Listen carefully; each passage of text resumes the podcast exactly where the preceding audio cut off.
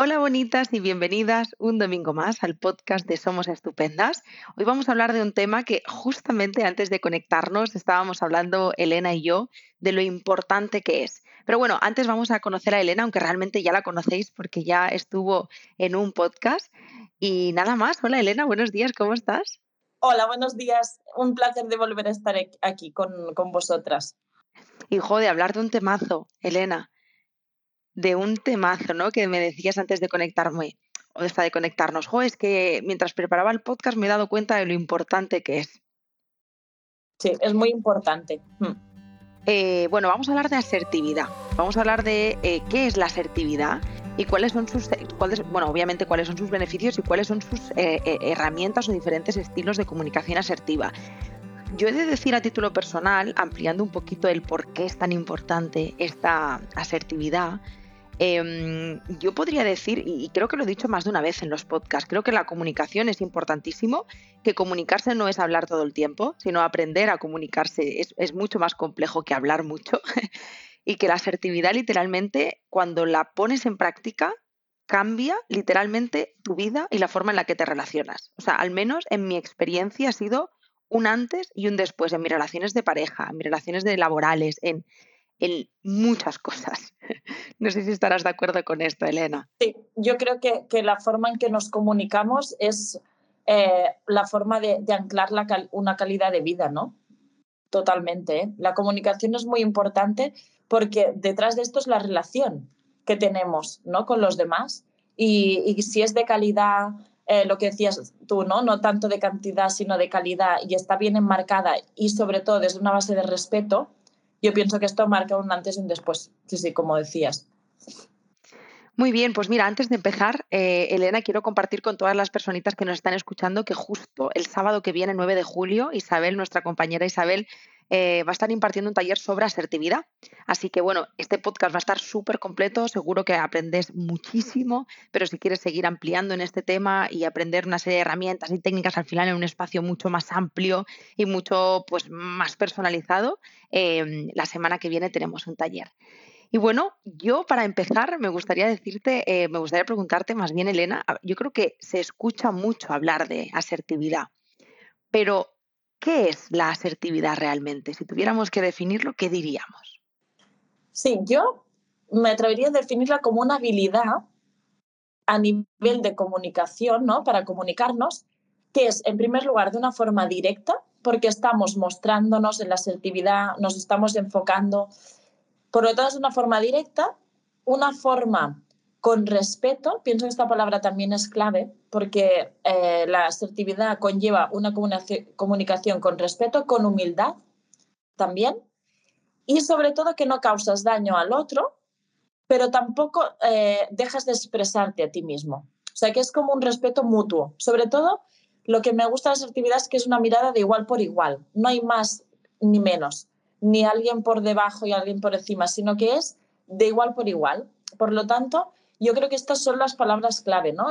que es una forma directa, es una forma de respeto, de humildad y que hay un respeto mutuo, pero sin causar daño, ni manipular, ni utilizar ninguna estrategia para beneficio mutuo, sino que para un beneficio de las dos partes, ¿no?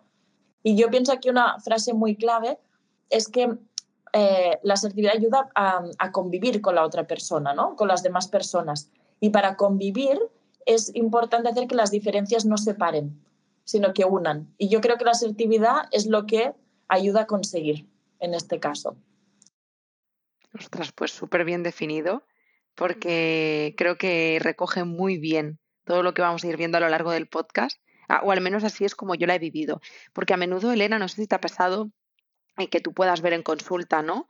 Eh, personas que no dicen lo que piensan o lo que necesitan, pues para no herir, para no molestar, para, ¿verdad? Y al final nos acabamos guardando muchas cosas para nosotras que luego eso se genera y, se transforma en irritabilidad, en enfado, porque claro, no, no estoy donde quiero estar por no saber cómo comunicarlo. Exacto. Claro, hay como dos estilos muy marcados, así en términos generales, que es el estilo pasivo y el estilo agresivo. En el estilo pasivo, que sería el que tú acabas de mostrar, Yaiza, es em, un estilo que inhibe. Es un estilo que es un tipo de persona que al eh, poner un límite em, es, eh, hay una creencia de que voy a herir a los demás, que me pueden rechazar y por lo tanto em, actúo desde una inhibición. Esto quiere decir que no pongo límites con los demás o me cuesta o esto es una dificultad para mí y por lo tanto hay una sumisión porque doy poder al otro y yo me quedo sumisa. Pero claro, es lo que decías, esto genera un efecto porque sí, eh, estoy actuando como hasta, hasta un punto un mecanismo de defensa para ahora estar protegida, ser más invisible y que no me ataquen, no me hagan daño. Pero claro, a la larga esto me hace daño a mí misma y por lo tanto lo tendré que eh, sacar por algún lado y acaba siendo contraproducente. Si estamos con dos personas que se están comunicando de forma pasiva, em, también aquí puede ser que haya como una más evasión podríamos decir, porque los dos evaden, no se afrontan, no muestran y se quedan en el aire. Y entonces esto sería mutuo. Y es ya no una sumisión, sino una evasión totalmente. Y después estaríamos en las personas que tienen más una forma de comunicarse, más parecida a la parte que se llama agresiva. Entonces, estas personas, ¿cómo se diferencian? Pues eh, como no hay si hay una dificultad en los límites propios de esa persona, fijaros, es, es el opuesto. Aquí es la dificultad con los límites propios. Entonces, estos límites los paso y lo que hago es anular al otro para yo tener la razón y yo em, pues decidir desde mí, no desde la mirada del otro también. Por lo tanto, los dos se asimilan en que realmente van a un extremo y que no, no tienen respeto por alguna de las dos partes, pero desde la forma opuesta. Entonces, la asertividad que hace une estas dos partes y lo que hace es que eh, no haya ni inhibición ni anulación del otro, sino que haya lo que decía al principio, un respeto desde las dos partes, un tener en cuenta al otro, pero también tenerme en cuenta a mí, que las dos partes sean escuchadas, respetadas y expresadas y buscar sobre todo un equilibrio. Porque ya sabemos que los extremos no son buenos y lo que necesitamos siempre es coger una parte de cada uno y buscar un equilibrio. Entonces, lo que aprendemos del estilo pasivo es que le falta comunicarse y eh, volver a su poder y poder marcar su espacio y su rol. Y la, del rol agresivo, aquí lo que falta es mirar al otro, escucharlo y entender que puede haber más que yo. ¿no? Entonces, si buscamos eh, este cambio en cada parte y aquí el equilibrio es cuando aparece la asertividad, porque ¿en qué nos ayuda la asertividad? En preservar una buena comunicación con el otro, pero también conmigo y no agredir, ¿no? No, no, no, no tener que, que, hacer daño al otro para, mm, para yo ganar, sino buscar una negociación, buscar un diálogo, buscar una forma de encontrar este equilibrio. Y la asertividad nos ayuda en eso, sobre todo, a encontrar esta parte. Y entonces aquí, como las dos partes están escuchadas y respetadas, todo será mucho mejor, todo fluirá, todo el mundo se sentirá bien esto se va a resolver y no habrá ninguna consecuencia a largo plazo.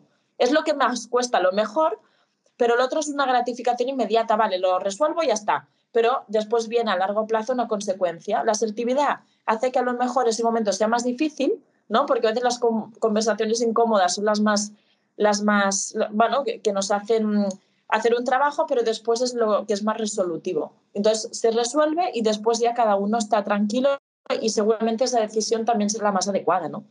Y por lo tanto también todo será más fácil justamente por eso. Joel, has dicho una cosa que, me, me, ha encantado, que es eh, tener conversaciones incómodas. Y es que yo justamente definiría que la asertividad es aquella herramienta o habilidad más bien que nos permite tener conversaciones incómodas que a su misma vez las conversaciones incómodas son las que nos ayudan a trascender. O sea, hay conversaciones que evitamos a toda costa con la pareja, con la familia, con las amistades y son necesarias. Y yo creo que solo con la comunicación asertiva podemos llevarlas a cabo y trascender, ¿no? Ese ir más allá de esa relación. Em, en mi opinión, son súper importantes. O sea, son de esas. Es que querría poner ejemplos y no me salen, pero yo creo que todos sabemos a qué nos referimos con conversaciones incómodas. Pero es que cuando las tienes, es como que subes un peldaño. Es un pasito más allá, ¿verdad? Sí. Sí, además, a veces pasa, ¿no? Que siempre pasa, tropiezas con la misma piedra, ¿no? Y con esa persona siempre hay el mismo problema y hasta que uno, ya lo decimos, ¿no? Hasta que uno no cambia, todo cambia. Y, y es eso, a lo mejor falta estas conversaciones incómodas, pero porque es lo que a lo mejor más va a sanar, ¿no? Y nos tenemos que atrever. Hacerlo, aunque sea con miedo, pero hacerlo, porque después el resultado será muy gratificante. Hmm. Totalmente. De hecho, te iba a preguntar, eh, has hablado ya de, de, bastantes beneficios, pero ¿hay algún beneficio más de poner en práctica esta comunicación asertiva?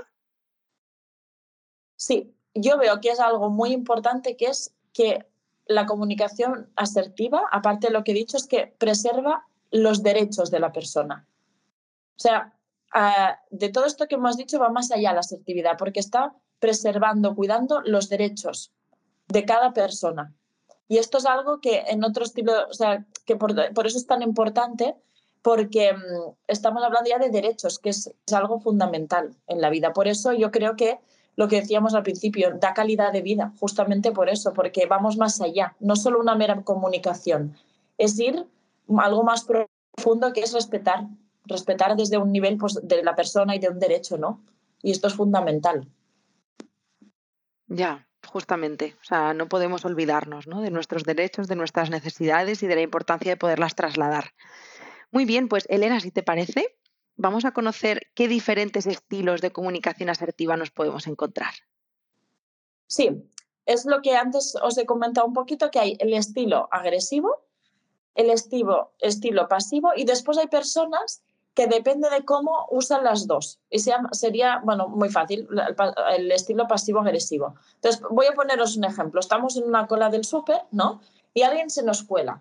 Una persona con estilo pasivo lo que hará es que no dirá nada, pero se pondrá con mucha tensión, muy nervioso. No digo nada porque me da miedo que se enfaden o de causar, ¿no? Que, que, que me vean que hay algún conflicto, sobre todo la, la, gente que hay un estilo más pasivo es el miedo al conflicto, ¿no? Entonces, pues estaré allí, pero claro, es lo que decías, esto me genera una rabia porque, jolín, yo llevo aquí media hora y viene este y se me cuela, ¿no? Entonces, ¿qué pasa? Que el pasivo, si utiliza, se puede quedar con este silencio y después estar con esta rabia durante todo el día, ¿no? Pero si utilizamos el pasivo agresivo, entonces el pasivo agresivo es, me callo, no digo nada, pero como necesito sacar esto, y, recordemos, el agresivo eh, lo que hace es que no tiene límites propios, entonces, ¿qué hará? Pues mm, le dará un golpecito, ¿no? Así como, como si nada con el brazo, hará algo que lo que estará es transgrediendo el límite con el otro, porque será su forma de poderse comunicar y decir, eh, te has pasado, lo que pasa que no es adecuado porque estaremos, esto, lo que decía, transgrediendo el límite, ¿no? Del otro. Y después nos podemos encontrar con la persona que ya tiene un estilo agresivo más marcado y lo que hará es insultar, llamar la atención, gritar, ¿no? Entonces, ¿cómo sería la asertividad? la forma correcta.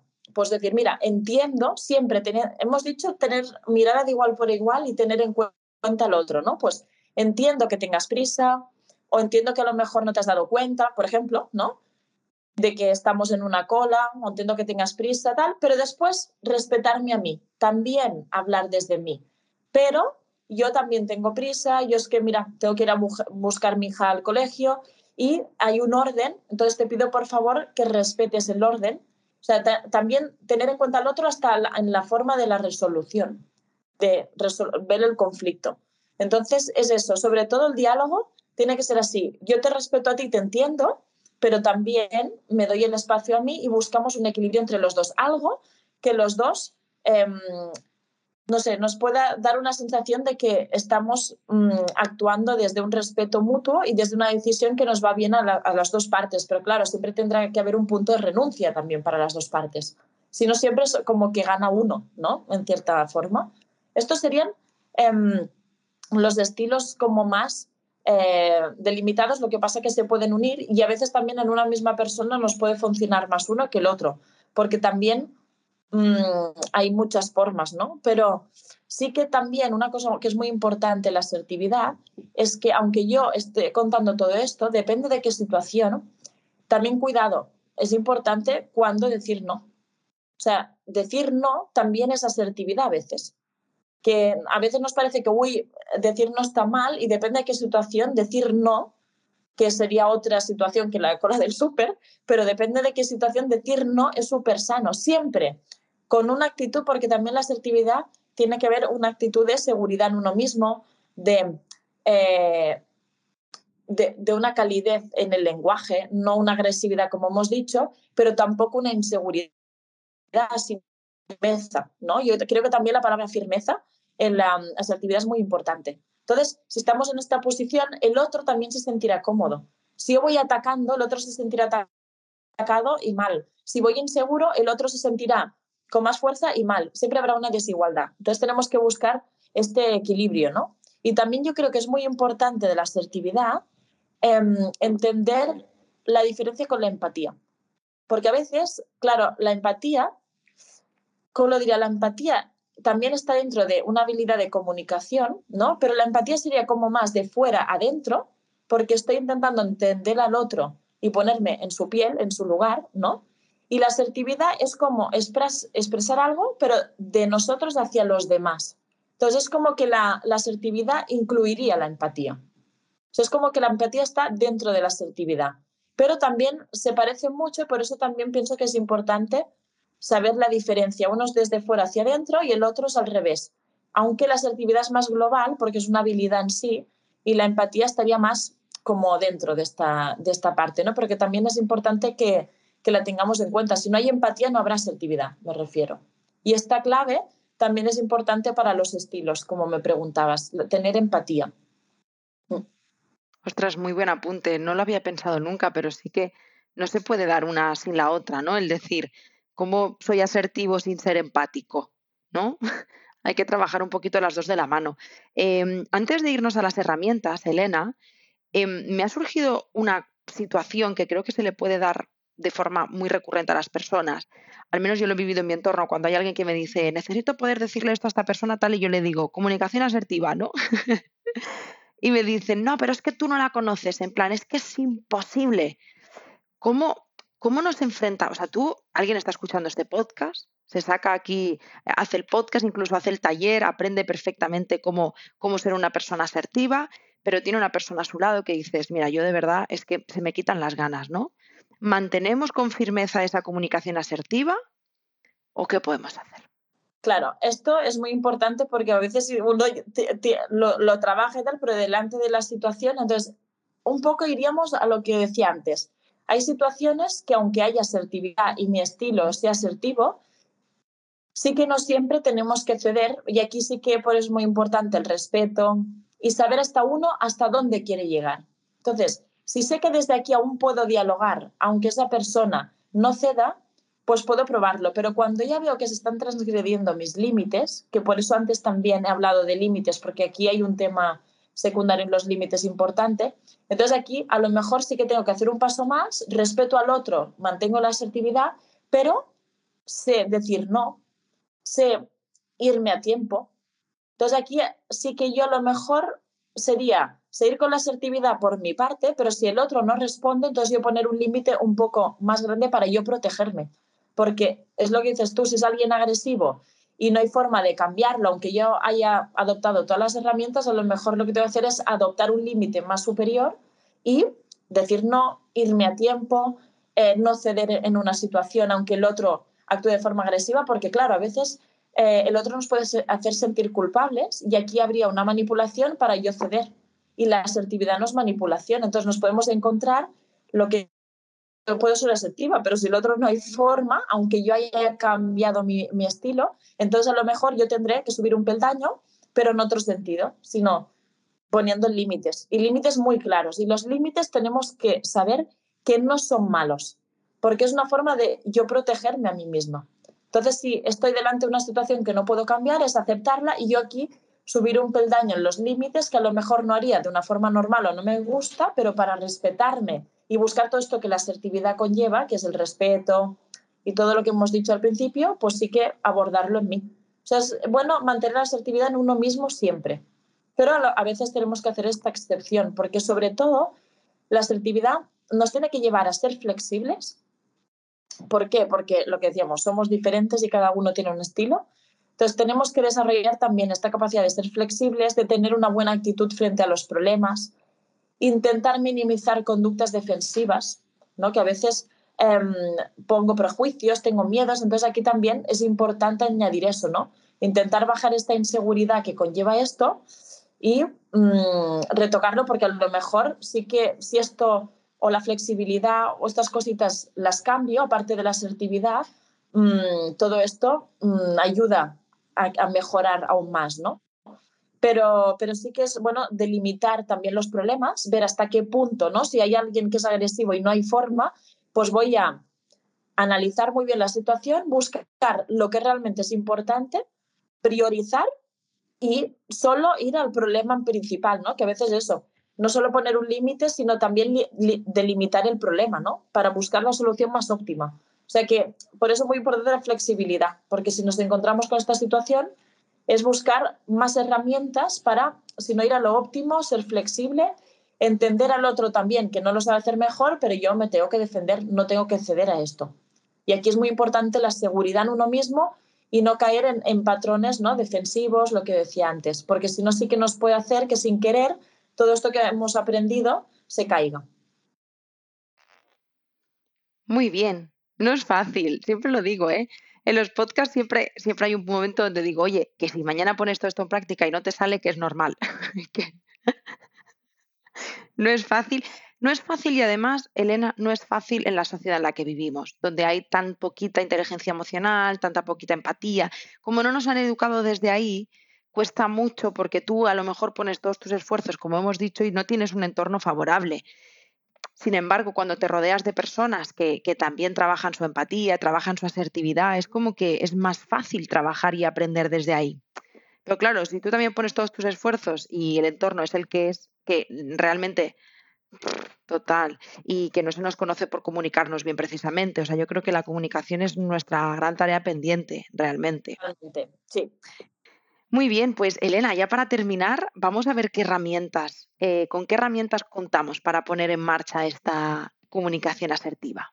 Sí, yo os quería hablar primero de dos herramientas más generales que tendríamos que trabajar a nivel terapéutico o con diferentes herramientas y algunas más prácticas, más del, de caseras, ¿no? pero que nos pueden ayudar a, a practicar. Una sería, los dos primeros bloques sería la reestructuración cognitiva, que es una herramienta psicológica porque nos puede ayudar a todas estas Em, cogniciones que nos limitan a poder llevar a cabo todo esto que hemos dicho, toda esta asertividad, ¿no? Porque a veces pues tengo que cambiar pensamientos, creencias, estructuras, patrones para poder llevar a cabo la asertividad. Entonces, a veces es necesario. Por eso la reestructuración cognitiva, a grandes términos, sería un bloque importante a trabajar. Y después también todo lo que son herramientas de relajación.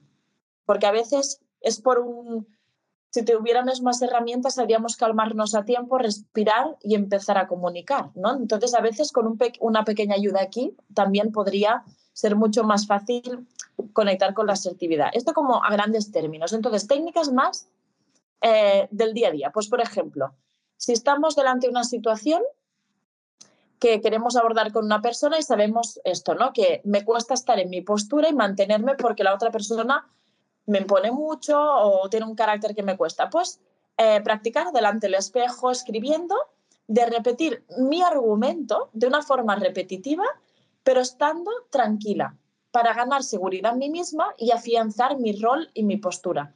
Esto sería muy adecuado para las personas con un estilo, los dos, ¿eh? ayudan todas las técnicas que diré los dos, pero sobre todo en el estilo pasivo, para no tener inseguridad y decir, no, no, no, yo no me callaré, diré la mía, pero lo diré de una forma tranquila y sobre todo repitiéndolo y ajustándome a, mi rol es como afianzo esta seguridad. Y esto nos ayuda en el espejo, escribiendo o hablando con alguien, ¿no? Ponerlo en práctica. Después, también va muy bien exponer lo que yo siento desde mi persona, porque estamos muy acostumbrados a hacer mensajes tú. Es decir, es que por tu culpa, es que tú me has hecho, es que tal. Y, y entonces ya estamos enfocando en el otro. Si yo hago un diálogo en primera persona, mensajes yo, yo me siento, yo estoy, porque vivimos una sociedad, como decías, mm, que el problema es muy social, porque estamos siempre muy alejados de nosotros. Siempre es todo hacia afuera. Entonces, no estamos acostumbrados a hablar desde mensajes yo, desde primera persona. Entonces, hacer un ejercicio de decirme esto, pero desde cómo yo me siento, cambiar el género y decir, vale, pues en vez de tercera persona, primera. Y, hacer este ejercicio nos irá bien porque no estamos acostumbrados. Es un tipo de diálogo que no, no, no lo hacemos. Entonces, hacer esta práctica nos va a ayudar porque así pensaré desde mí. y desde sintiendo, sintiendo cómo me siento yo, desde mí. Esto nos va a ayudar. Después, intentar buscar la situación que estamos o que tenemos que abordar desde una forma objetiva. ¿Cómo? Pues buscando opiniones externas, con personas que puedan ser realmente objetivas, que no estén de una forma influyendo y sobre todo yo haciendo un paso atrás, intentando, intentándolo mirar de una perspectiva diferente y que desde lejos yo pueda reenfocar y decir, vale, pues ahora salgo un poco de cómo yo me siento y tal y lo miro desde una forma objetiva porque así se puede repriorizar y ver realmente dónde está el, el problema y dónde tengo que, porque a veces desde la mirada de uno mismo cuesta mucho. Entonces, pedir opinión, salir un poco uno, esto nos va a ayudar. Después también eh, es muy importante eh, ahora he hablado más desde uno mismo, pues ahora hacia afuera, desde la otra parte, ¿no? Que decíamos que las actividades son las dos. Estamos acostumbrados a mm, dar por hecho las cosas. Entonces, preguntar al otro. A veces parejas, ¿no? Que son opuestas o, relaciones. Y claro, yo pienso desde cómo yo lo, gestionaría, pero ¿y el otro? Entonces, a veces solo una pregunta, decir, ¿cómo te sientes? ¿Qué piensas, qué piensas sobre esto? ¿Cómo lo gestionarías? Y tener en cuenta al otro eh, le das el espacio, pero además así tú puedes entender y de esta forma integrar y encontrar este equilibrio, teniendo en cuenta al otro, porque a veces solo hay la mirada de uno y si entendemos al otro, dices, ostras, pues también tienes razón, pues va, vamos a buscar, ¿no? Entonces, esto también es importante. Y a veces hasta hacer lo que se llama la pregunta asertiva, que es preguntarle al otro, de lo que yo te muevo a ti, ¿qué es lo que yo podría hacer mejor? ¿O qué podemos hacer para hacerlo mejor? y desde aquí buscar una solución compartida. ¿no? Esto se llama la pregunta asertiva. ¿Por qué? Porque estamos teniendo en cuenta al otro y estamos ensanchando la mirada para no estar desde mí, sino desde yo y el otro. ¿no? Es, como abrir un poco la, mirada y esto ayuda mucho. Y después, sobre todo, em, intentar que cuando sentimos que, que, nos critican, ¿no? Intentar dejar al lado esta crítica y ver más allá, cómo me está viendo el otro. No verlo como algo personal y que me critica, sino ¿Qué, me está transmitiendo el otro? Y yo a partir de aquí ya decido, pero estar como abiertos, pero más a lo que el otro nos dice a nosotros. Esto también es importante porque de aquí podemos aprender, ¿no? Y una cosa muy importante y última, que es que si vemos que en este momento esto no se resuelve y no va bien, es posponerlo a otro momento que sea mejor. No pasa nada si ahora no le resuelvo, pero si veo que no, no tira, es mejor saber parar a tiempo y posponerlo y decirle a la otra persona, mira, como esto no, no fluye bien y no acabo de estar cómoda, ¿te parece? Dejarlo para otro momento, porque a veces es mejor. A veces es mejor respirar, pausar, dejar un tiempo y todo es más fácil.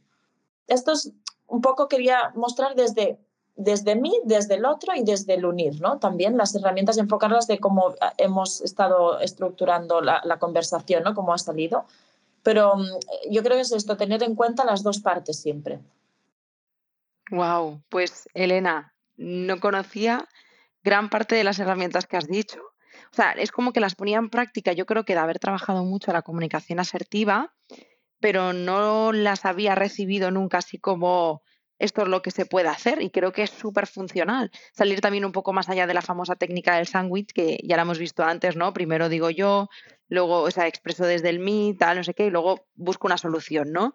Pero es verdad que todo lo que has aportado me ha parecido como súper valioso. Así que muchas gracias. Gracias. Sí, sí, a veces tenemos que desmenuzar un poquito para, para unir.